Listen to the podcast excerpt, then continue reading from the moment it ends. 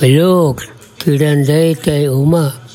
格鲁吉兰达带乌马夫，欢迎收听乌马夫如何了。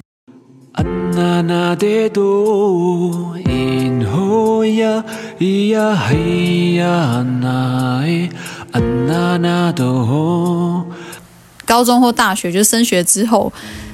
大学阶段主要是找兴趣。我找到兴趣以后，我的学业表现有变比较好。但是，但也没有也没有朋友会因为说我是原住民而特别讲过我什么，也可能是不敢当着我的面讲，他们可能知道我很爱在网络上骂人。没有，乐乐，你自己在求学过程有没有因为原住民身份而被被为难过呢？有遇到这样的问题的话，应该我会回想就是国中的时候，因为就是有些在就是我们屏东南部的，就是。以前过去就是平地人对原住民一些不太好的称呼，可是我觉得是因为当时我听不懂台语，所以就是同学有讲一些比较就是有点歧歧视的言语的时候，我不太了解那是什么意思。我用台语骂。对对对，当然我觉得。可是他们知道你听不懂台语。他们不聊，他们不知道，他们不知道你听不懂。对，他们不知道我听不懂台语。对，啊，那时候只是。我们是，我是跟几个原住民的朋友在一起，然后虽然那个状况就是平常的打闹而已，可是我听同学知道之后才知道说这样的词是很不好听的，比如说以前会讲一些环那或者是嘎雷亚这样的词，就是都是都是很不好听的话。那我去了解之后，我才知道说哦，原来这个这样的话是非常不太好的，所以就会。如果有听到有些同学去讲这件这样的话的时候，就会特别去注意，然后就会觉得说，为什么要这样来称呼原住民的原，就是称呼我们原住民的同学。对，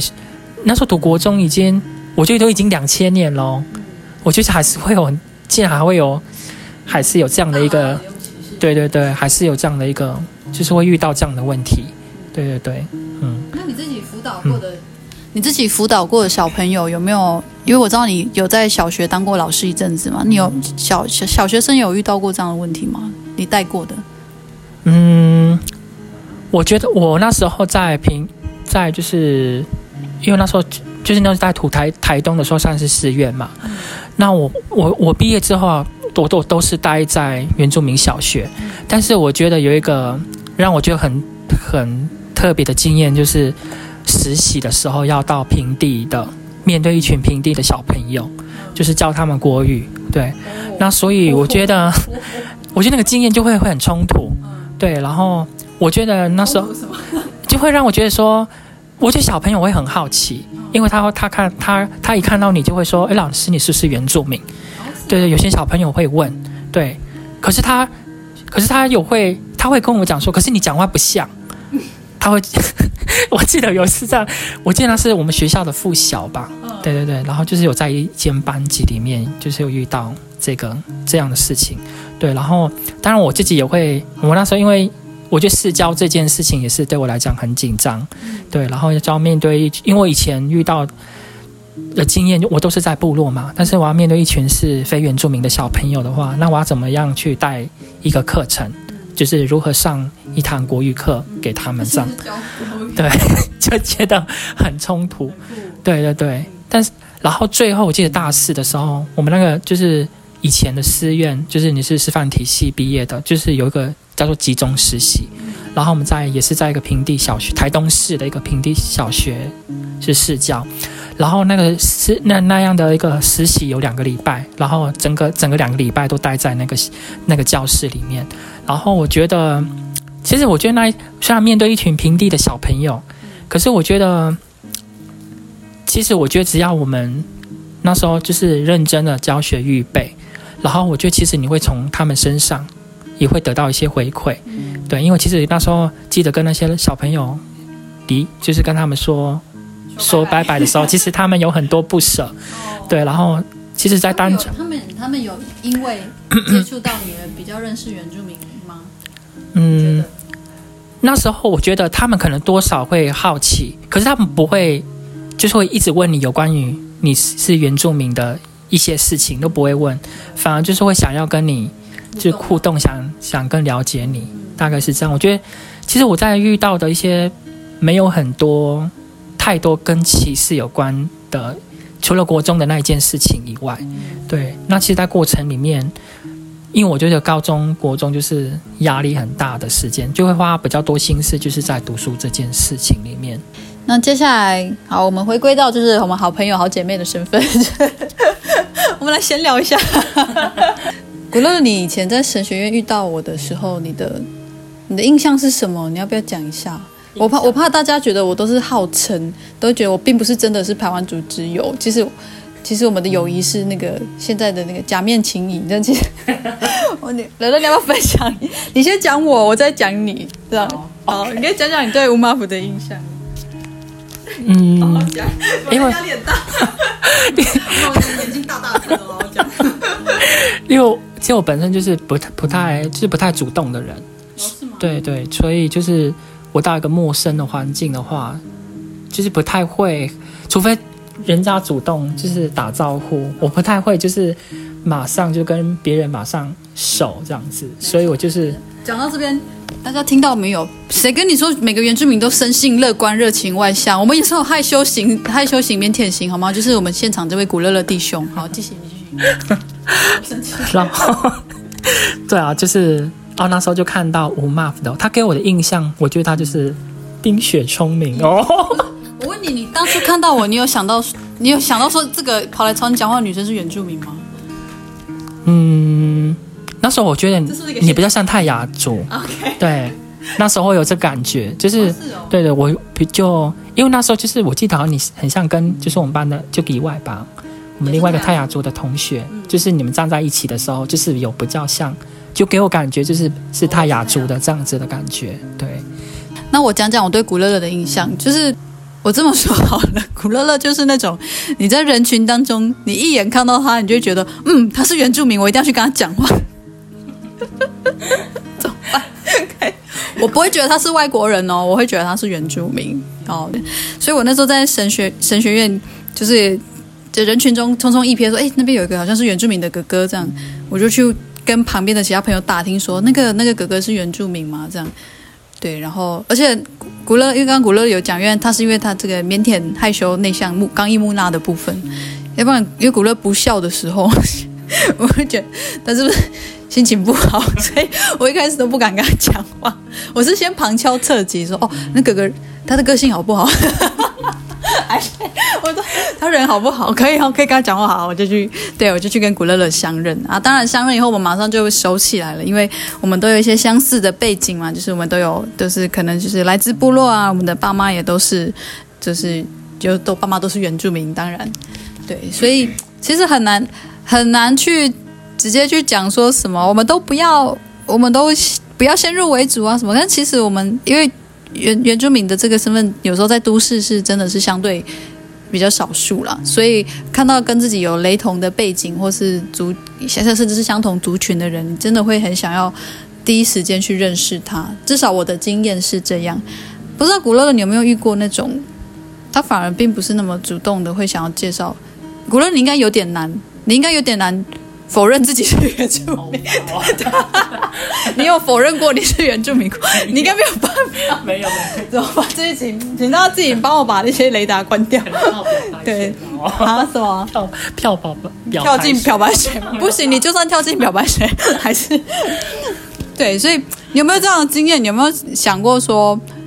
应该对你而言，你应该从来没有想过说要去隐瞒自己的原住民族的身份？但你有没有遇过这样子的朋友？或者是你有没有遇过他真的很难很有自信的去表达自己是部落的族人，或者是他是有原住民血统？嗯，应该目前都没有。可是我，是哦、可是我觉得应该是就是高中高中时期阶段吧。就那时候在屏东市读书的时候，我会觉得有些就是身边的原住民的同学或朋友会觉得，其实我们在高中的时候会相对的比较自卑，就是尤其是在那种。为了学业的竞争压力之下，我就觉得那个会觉得说啊，我们在这里好像都就觉得那个感觉就是好像，尤其是有些平地同学，因为我觉得在班上一定会有一些成绩的比较啊，对啊，然后就会会觉得就是有有就是充满在那个环境里面是充满压力这样子。我问你，对。就是你会因为当年比如说你的成绩，嗯、你的成绩的好坏，嗯，会被贴标签吗？就是呃，原住民就是功课怎么样怎样，你会因此被贴标签吗？嗯，我我我一年级的，我记得高中一年级的时候成绩比较不好，可是高二之后就有有就是有在慢慢的跟上，对，然后我觉得之后我觉得对读书这件事情越来越就是就是越来越努力，就是是因为我觉得我，找到我喜欢的事情，对对，就是比如说我自己喜欢中文这件事，嗯、所以我就我就对中文这件事情有很多的。想要去了解，想要去探索，所以我觉得找到喜欢自己做的事情很重要，因为这就会，这是你喜欢的，这是你的兴趣，会让你就是就是会会 push 你更更多这样子。学习的动机。对对对，我觉得这这件事是很重要。所以即便说可能过去的背景还没没有那么充足，但是找到兴趣可以真的会推你很多这样子。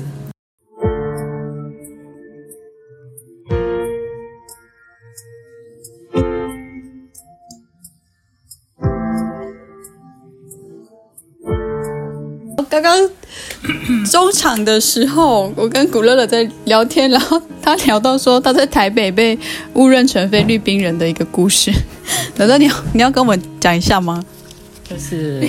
啊，我记得因为那时候是做社区工作啦，嗯，然后就在台北做社区？啊，没有，就是因为有一次因为提了一个计划，要去跟我表姐要去那个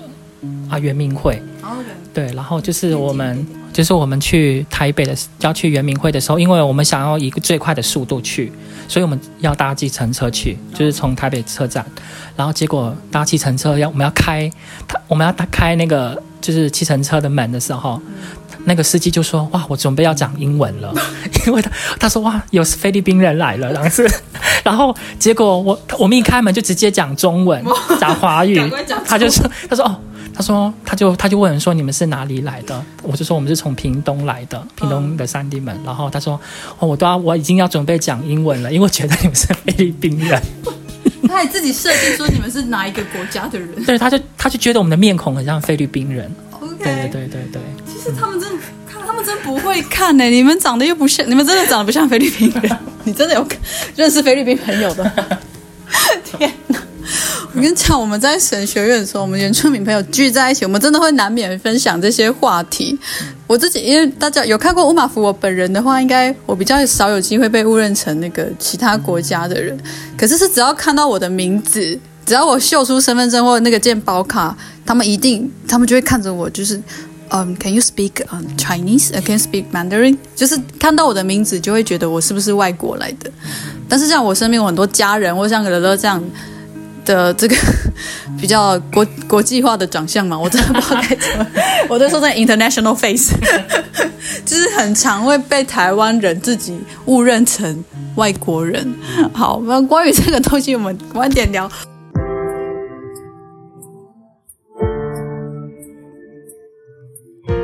来到达瓦达网这个部落，然后映入眼帘，你会看到一个很漂亮的教会，就是他们当地的达瓦达网长长老教会。我的发音有对吗？达瓦达旺长老教会，那达瓦达旺长老教会很特别的是什么？你它的四周外墙啊，很美，而且并不是充满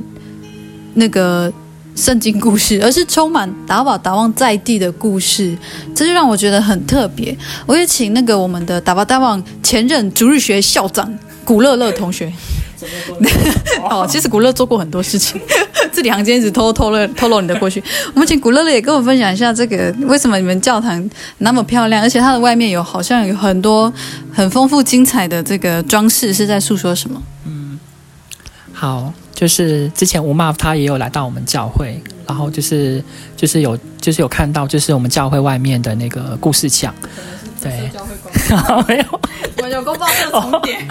就是带那个简介，简介几个，简介几个，不然我就要听那个特色教会的影片。就是啊、呃，我们那时候教会啊，就是要做这些故事墙的时候，那时候是经过我们教会的同工，就是包括牧师，那时候是郭牧师跟我们的几个长老执事，还有部落的耆老。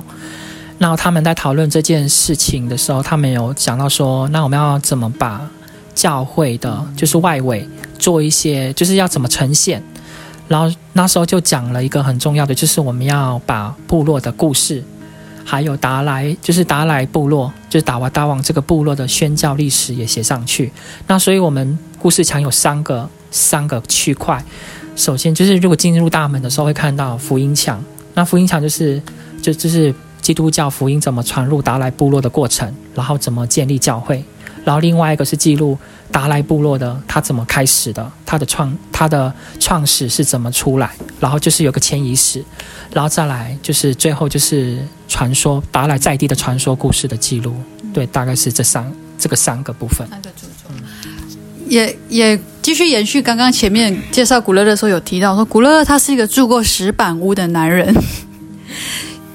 你可以告诉我们，就是你也。介绍一下达莱部落的这个它大概的迁移史，跟为什么你小时候住过石板屋，然后现在那些石板屋在哪里？就是我有一次看到一篇，好像是应该是一篇发表的，那就是他就是讲部落迁移史的一个一个文献，他就有讲到说达莱部落是二十世纪。台湾的部落，二十世纪最后一个迁村的部落，哦、我看到就吓到。你现在才知道你是文献上的人吗？对，就是 是二十世纪接近二十接近二十世纪末才才迁村的一个部落。是不是说以三地三地门乡最晚迁村的部落就是达莱部落？啊、哦，对，可以这样子说。对，请问迁村迁村是什么意思？跟为什么要迁村？就是迁村，就是迁村的理由很多嘛。但是我觉得近代迁村的理由是因为日本日本的那个殖民政府的关系，然后才应该是从台湾的整个部落，不不仅排湾族，整个部落都有那个集体迁村的的那个移动。对，然后然后啊，我们近代我们达来迁村是因为就是屏东县政府的关系，然后我们才迁到就是对岸的新达来这样子。对对对对，嗯嗯嗯，对。是明呃几几年的时候？那时候迁村是一九九零年，对，一九九零年的时候就开始，我们就是从旧达莱迁到迁到新达莱。我住过石板屋，是因为我那时候我在旧达莱我才四岁，对对对啊，我伯父就是我我的爷爷的家，就是他是传统的石板屋，所以就是有住过那个地方，对对对，嗯，大概是这样子。对，我想，我想，我也想替观众问一个问题，就是，这我我啦，吴马福自己也想问，因为我当初问他的时候，我也觉得我很土，因为我真的不知不知道那是什么样的情形，就是石板屋里面怎么住？你你当时住的情况是怎么住？呃，就是石石板屋哦，因为其实凭我小时候的印象的话，石板屋就是呃比较它的，当然就是从。它的材料就是从从山上啊，或者是河边的这些比较比较，就是石材，就是它是经过一个一个处理之后变得比较扁平，对，适合搭建的，就是屋顶啊，还有就是地板，这些都会用石板建材。然后啊，墙墙的话，通常都会用那个适合的石头。去给它堆叠起来，那当然这个是要有传统的功法，因为这个我我就不晓得了，可能就是要聊跟部落的耆老去了解这一块，然后就是其实住起来是蛮舒服的，而且其实排石板屋大部分就是比较，就是比较不会那么的高，就是比较矮，就是比较，天花板？对，就是不会，就是它的建筑那个建筑的那个。那叫什么结构？不会说很很高这样子，没有对，没有两楼，只有一层楼。对，没有阳台。对，然后每一个家几乎外面都有晒谷场，就是用石板盖的晒谷场。对，大概是这样的形式。对，嗯。啊，你当时候住的时候，我真的觉得这样问对不对？但我是原住民哦，所以我可以这样问他，就是有电吗？啊，我到我到那个时候的时候已经有电了，因为我我我问我们家人说那时候是。大概是六六零年代初的时候才有电，才有人进到部落。以前都是用煤油灯或蜡烛。对对对对，嗯。好，所以如果之后就是疫情都都放心，都解封了，然后大家都可以慢慢的回到部落来进行踏查或观光的话，就达来这边，他们之前都是有在做生态的文史的导览，然后就达来部落，它是有开放一定人数的观光客可以进去认识，然后一定会有当地的族人来为你做当地的文史导览解说啊。我本身也体验过，我真的觉得那一趟是给我很大的收获。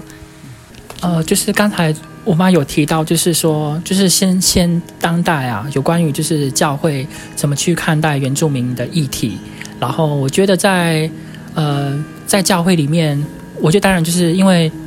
教会还是有一些族群的分别。当然就是像我们在我们长老教会就有属于呃平地的教会跟原住民区的教会。那我觉得很多，当然有时候我们对原住民的了解就是可能就是还不够深入。所以我觉得这一个，呃，我觉得，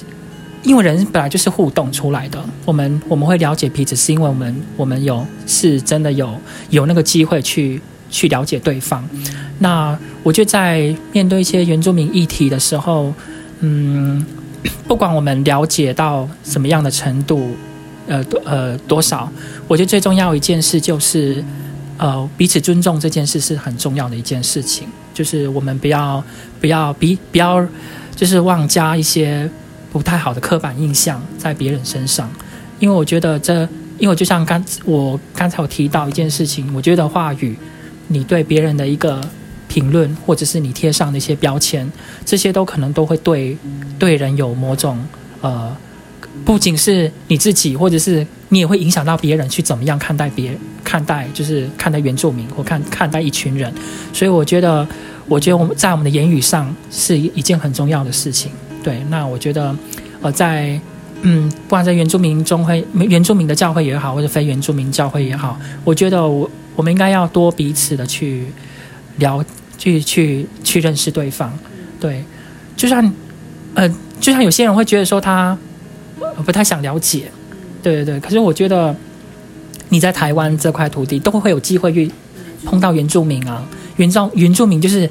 就是就是居住在这个这个岛上啊，而且从南到北你都会有你都会有机会就遇到这样的，就是会遇到原住民。所以我觉得呃，不妨花个呃，虽然你或许不知道有没有大家有没有遇到，或者身边有没有原原住民的朋友，我觉得在我们。呃，不管怎么样，一件很重要的事情就是从从最初一个呃认识进，就是认识跟互动是很重要的。友善的对，友善的去认识，对，因为我觉得这样子这样子才有机会，就是嗯、呃，你才会更了解，就是原住民的，就是他们的生活、他们的社会、他们的部落是怎么样。对，我觉得这是一件很重要的事情。对其实古乐乐他是一个，他的人生真的还蛮峰回路转的。虽然他很年轻，那他你看，他是一个住过石板屋的人，然后呢，他是一个要教平地人中文的原住民，很酷诶。然后现在呢，是在这个担任神职人员，就是他是教会里面的传道师，所以古乐乐的。精彩的人生应该有给我们一些启示，就是他怎么样的继续在他自己跟他的族群身份的文化对话当中前进，然后一边去成为一个他有很多的机会是要去陪伴人、去辅导他人。那这边我们也请古乐乐，最后你可以嗯、呃、跟我们分享一些你到目前为止你要继续去努力的方向或目标，然后也希望可以的话，因为我知道你真的。很会讲你的族语，台湾族语，你可以用台湾族语也给我们一段，彼给我们年轻原住民的彼此的勉励吗？好，就是未呃未来之后呢，就是呃目前就是身为传道的这样的一个身份，然后之后会在啊、自己宗会的事务所就是工作，然后我觉得就是未来要作为一个传道，身身为之后要身为一个牧者，我觉得最重要的一件事情就是，我觉得，因为我觉得传道或牧师这个这样的一个身份是分别分别为圣的一个工作，所以我觉得就是会常常提醒自己，就是呃四就是四年前自己为何要到神学院读书，然后四年后的自己，然后 就是期盼说。就是我们我自己的身份跟我我自己所信的这个信仰，我所信的这个上帝，希望他能够继续带领我。然后之后，我觉得在牧会的。呃，牧会的工作，虽然我接下来的工作可能大部分都会像是行政的事务，对，但是我觉得有很多机会，当然会认识我们属下的七十几间的教会，那会了解在这排湾排湾中会里面，在部落不同的部落，可能是都市原住民啊，或者是一些在部落的大大小教会，会遇到这些教会的一些状况，或者是了解他们的一些背景。那我觉得也是通过在这个中会里面去去了解我们这些教会的一些生态。那如果未来就是真的要进，就是进入到幕会现场的时候，我觉得，其实我觉得神学院里面，我觉得很多老师就是常常就是说要常常充实自己。我觉得就是，呃，传就除了传道人自己本身的一个如何自律。规划自己的时间以外，然后另外一件事情就是要常常充实自己。那在面对我们自己的会友，因为我觉得你面对会友都会来自不同的背景嘛，那所以我觉得就要花很多时间去认识他们。对，那我觉得在未来里面，我自己本身很关注的、关注的一些，就是关注的，就是在我们自己中会里面所关注的一些，在牧养上比较关注的，就是比如说福音刚才提到的福音文化，还有都市与原住民。都就都是原住民教会，对对对，还有一些当代的议题，还有我们教会的一些性别议题，比如说教会的弟兄啊，弟兄的服饰，因为我们上次我们台湾中会比较特别的是，我们成立了弟兄，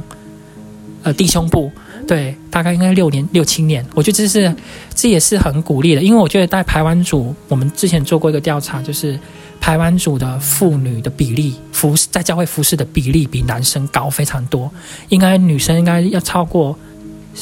超过半，超过半数了，甚至有些已经四分之三都是女性。牧师也是。对，牧师是超过一半了，超过二分之将近，应该是目前是二分之一一比一的状态。对对对，所以我觉得在排湾族里面，我觉得可能也是文化的关系，然后也看到很多。反而是很多女性参与在教会的事务里面啊，其实社区工作也会看到很多女性的角色干不出来。那我觉得弟兄就要被鼓励啦，所以我觉得像是我们中会成立的弟兄部，那我们就要关多关心鼓励我们的弟兄，也参与在服事里面。那当然，当代的一些性别议题，比如说 LGBTQ 的这个问题，我觉得在台湾中会里面，我们很尊重总会的的牧函。但是我觉得另外一件事情就是，我们中会也也能够去去有在开放这样的议题，在我们中会当中了解。古乐乐不习惯说我很认真的在访问他，我平常聊天名就都是在闹。好，我这边最后还是请那个我们的古乐乐传道师啊，古乐乐心系。身为这个教会里面的一份子，还有你自己未来你是要去牧养或陪伴很多的族人朋友，你可以给我们什么样的建议跟立场？说我们就算是在宗教团体，我们应该是要用什么样的眼光去看待原住民族人、原住民族群的文化？嗯，我觉得就是我觉得很多，因为我们在我们还没有了解的状况，我们一定是陌生的嘛。对，所以你。我们要认识彼此的时候，要认识更了更了解对方的时候，我觉得，呃，就是相处是要花时间的，对，所以我们要认识一个人，要认识一群我们不不了解的人，我们要多就是多去了解，多去了解他。那我觉得，这个所谓的多了解，就是其实，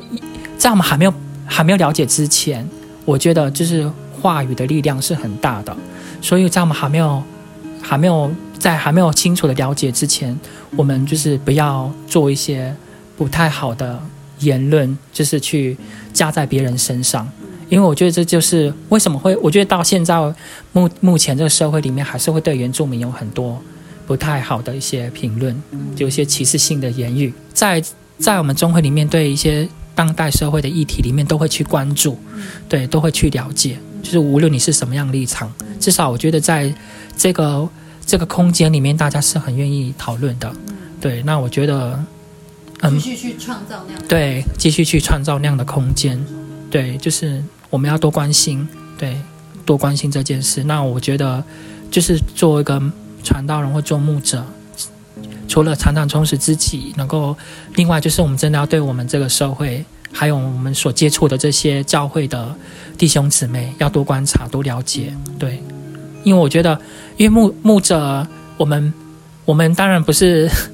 就是我们不是什么都会，可是最重要一件事情就是我们要去多了解、多学习，对，去去认识，然后甚至我们可以集结更多的人来去更多的专业去帮助我们。我觉得这是，我觉得这是在未来牧养上面，我这个对我来讲是很重要的一件事情。这一次真的非常感谢古乐乐向我们分享他自己从小到大求学的历程，还有他在部落生活的经验，以及他求学期间所学习到还有所经验到的事情。